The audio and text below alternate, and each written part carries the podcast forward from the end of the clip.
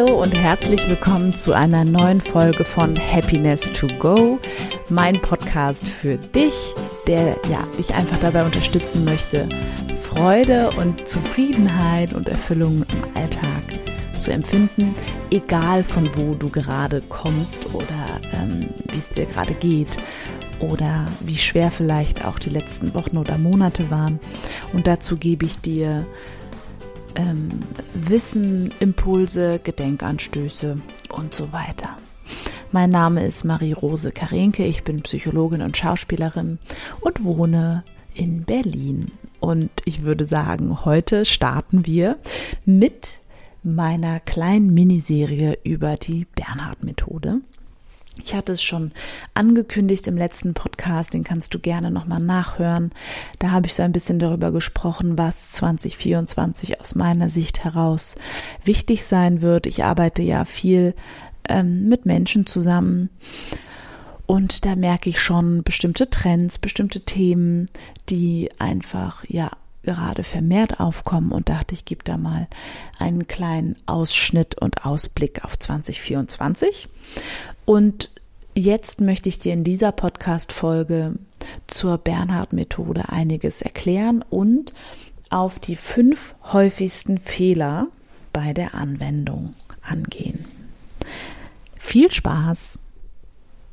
Ganz kurz nochmal zu mir. Ich bin Psychologin. Ich habe ganz klassisch Psychologie studiert an der Uni, mich dann im tiefen psychologischen Bereich weitergebildet und hatte da mal so ein bisschen das Gefühl, hm, also irgendwie ist das, was wir da so lernen und machen, das ist nicht so richtig hilfreich, beziehungsweise ich wollte etwas, was ich wirklich als also den Menschen wirklich an die Hand geben kann.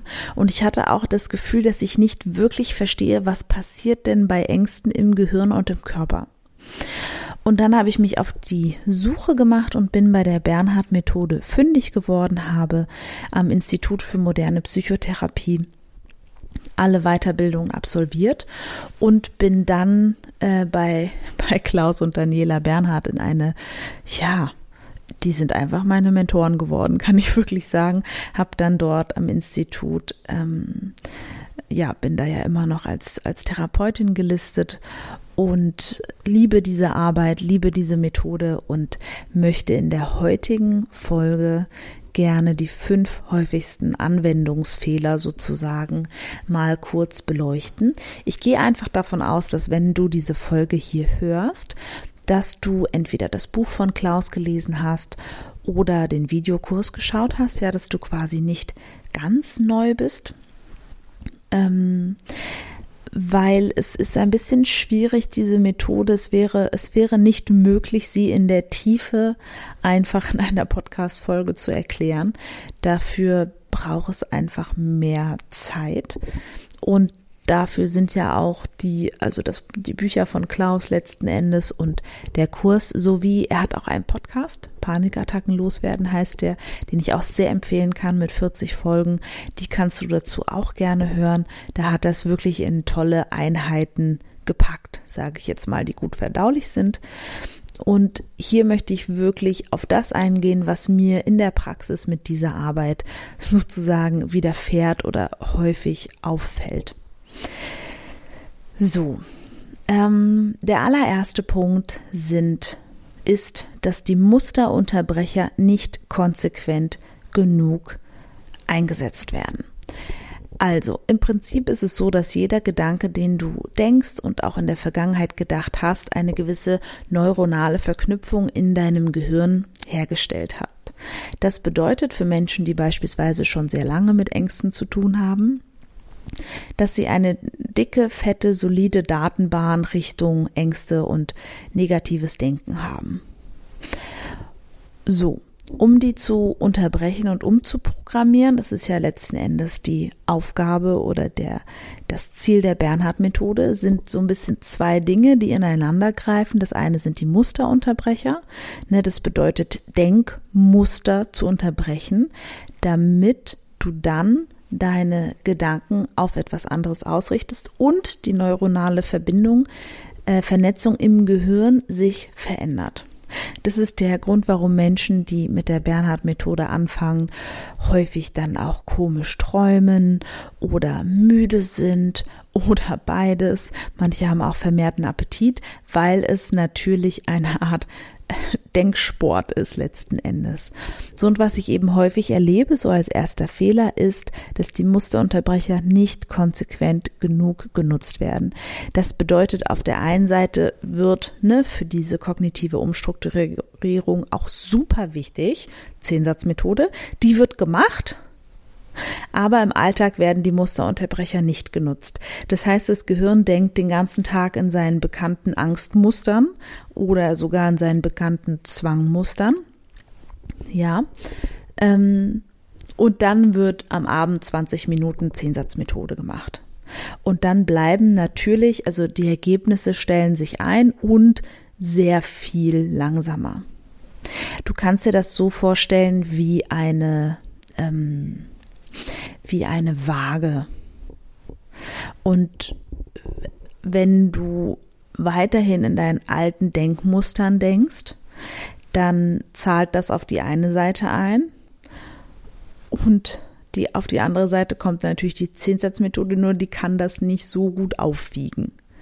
Ja, das bedeutet, ich möchte dich wirklich einladen, diese Musterunterbrecher zu verinnerlichen, ein klares Gefühl dafür zu entwickeln, wie funktioniert mein Gehirn, wie macht es mein Gehirn, dass ich diese Ängste habe, was passiert vor dem körperlichen Gefühl, was stelle ich mir vor, was erzähle ich mir, was passiert da vorher, bevor der Körper so reinkickt. Ja. Und das ist auch in meiner Arbeit mit Klienten, auch wenn das komisch klingt, haben diese Musterunterbrecher einen riesigen Fokus, ne, weil das so schnell übersehen wird, weil es für viele Menschen schwierig ist, das zu greifen. Ja, das ist das, was ich denke, das bin ich und ich kann mit dem, was ich denke, umgehen. Ähm, genau. So, der zweite Punkt, was mir häufig auffällt bei Klienten. Ne, weil es gibt ganz viele Klienten, die zu mir kommen, die quasi mit der Methode schon ähm, gearbeitet haben und dann aber halt einfach nochmal drüber sprechen wollen, eine Stunde haben möchten zur Vertiefung und so weiter und so weiter. Und das ist ja auch in Ordnung. Ähm, und das macht dann immer sehr viel Spaß, weil wir dann quasi ganz gezielt an bestimmte Knotenpunkte gehen ne, die ich dann vorher natürlich recht schnell rausfinde, ähm, beziehungsweise die das auch oft natürlich wissen. Und deswegen kann ich das auch so klar sagen mit den häufigsten Fehlern. Und der zweite wäre, dass die Zehnsatzmethode, wenn Sie die machen, dann sehen Sie sich von außen. Ne? Zehnsatzmethode ist ja, dass du quasi für dich zehn Sätze findest, ähm, die du dann einen Satz am Tag visualisierst in allen fünf Wahrnehmungskanälen durchgehst, also nicht nur visualisierst, sondern auch erst sehen, dann hören, dann fühlen, riechen, schmecken. Und ein häufiger Fehler ist eben, das ist auch mein Top 2 Fehler, dass ähm, in der Vorstellung sehen sie sich von außen die Dinge machen. Und es wäre quasi im sozusagen Sehkanal so, dass du durch deine Augen guckst. Das heißt, wenn du dir die Situation vorstellst, um dein Gehirn umzustrukturieren, dann siehst du dich durch deine Augen durch. Du siehst quasi deine Hände auf der Tastatur, deine Hände am Lenkrad, wenn es ums Autofahren gehen würde und so weiter und so weiter. Also das wäre mein häufigster Fehler Nummer zwei. So, der häufigste Fehler Nummer drei. Viele Menschen hören nach den ersten Erfolgen auf. Und das fühlt sich für manche total so, hä, wieso? Und es ist tatsächlich so. Es stellt sich dann eine Verbesserung ein und dann hören sie einfach auf damit. Und dann kommen sie quasi ein Jahr später zu mir oder neun Monate oder zwei Jahre und sagen, ja, ich habe das dann, ne, jetzt bin ich nochmal da, weil ich habe das dann einfach weitergemacht. Nee, ich habe es eben nicht weitergemacht, dann ging, weil es ging mir ja irgendwie besser. und jetzt geht's mir aber wieder schlechter. Es ist irgendwie wieder zurückgekommen. Ja.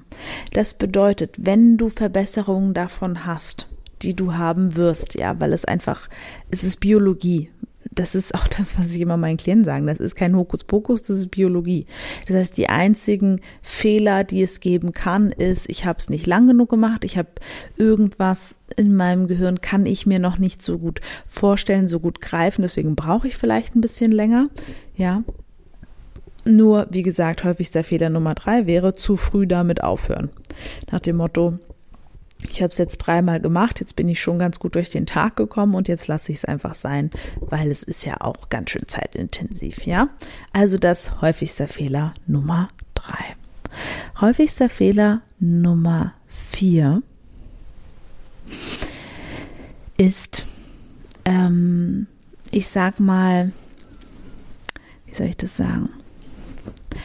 Ähm, äh, Klienten erzählen mir recht häufig, dass sie dann quasi in eine Situation wieder gehen können, die vorher undenkbar war und dann in dieser Situation sich auch recht gut fühlen und dann in dieser Situation anfangen, nach dem schrecklichen Gefühl zu suchen.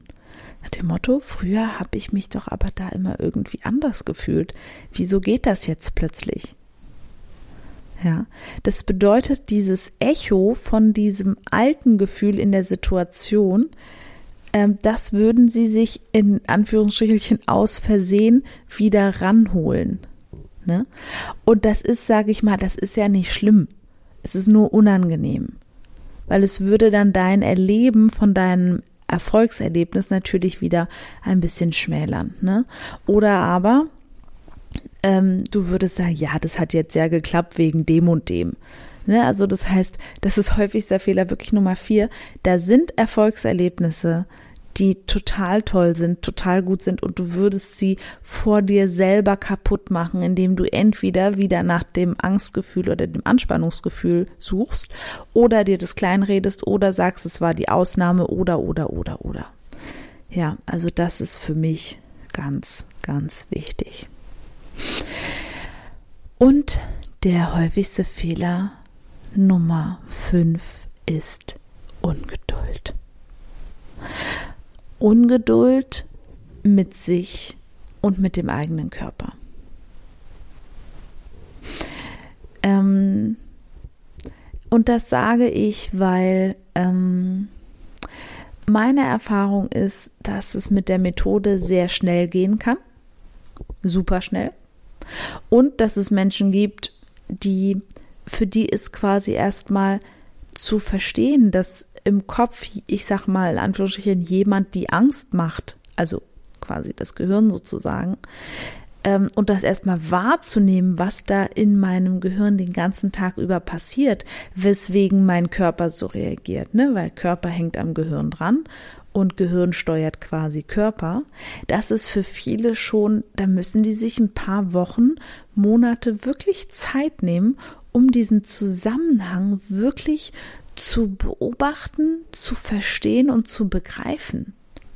Und die haben dann mit sich nicht die Geduld. Sie haben dann den Anspruch, das muss doch jetzt sofort äh, funktionieren. Und es wäre so ein bisschen wie wenn wir zusammen im Sandkasten spielen würden und ich sitze da halt schon ein paar Jahre und äh, baue da halt die schönsten Burgen und du hast bis eben noch nicht mal gesehen, dass da ein Sandkasten stand.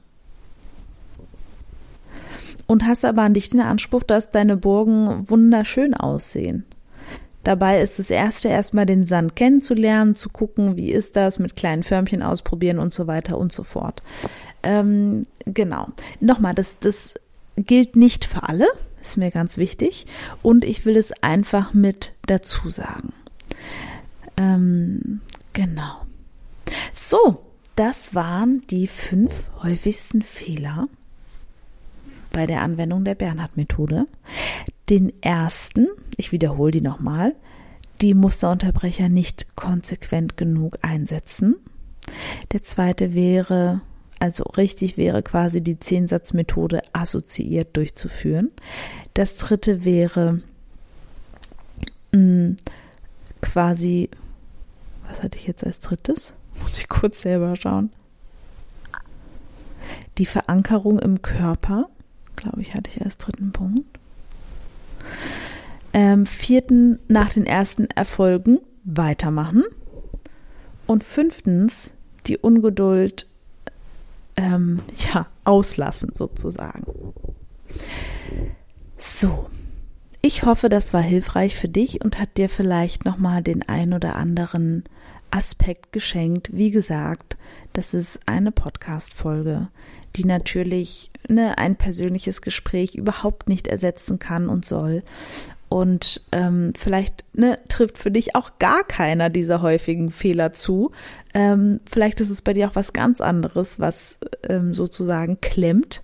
Und da möchte ich dich einfach, ja, ähm, dir einfach sagen, du hast die Möglichkeit, mit Profis zu sprechen oder mit Leuten, die mit dieser Methode lange schon arbeiten. Das muss nicht ich sein, das kann auch jemand anderes sein. Nur dann gönn dir das einfach. Ja. Gut. In diesem Sinne wünsche ich dir einen wunderschönen Tag. Lass es dir richtig, richtig gut gehen. Und bis bald. Tschüss.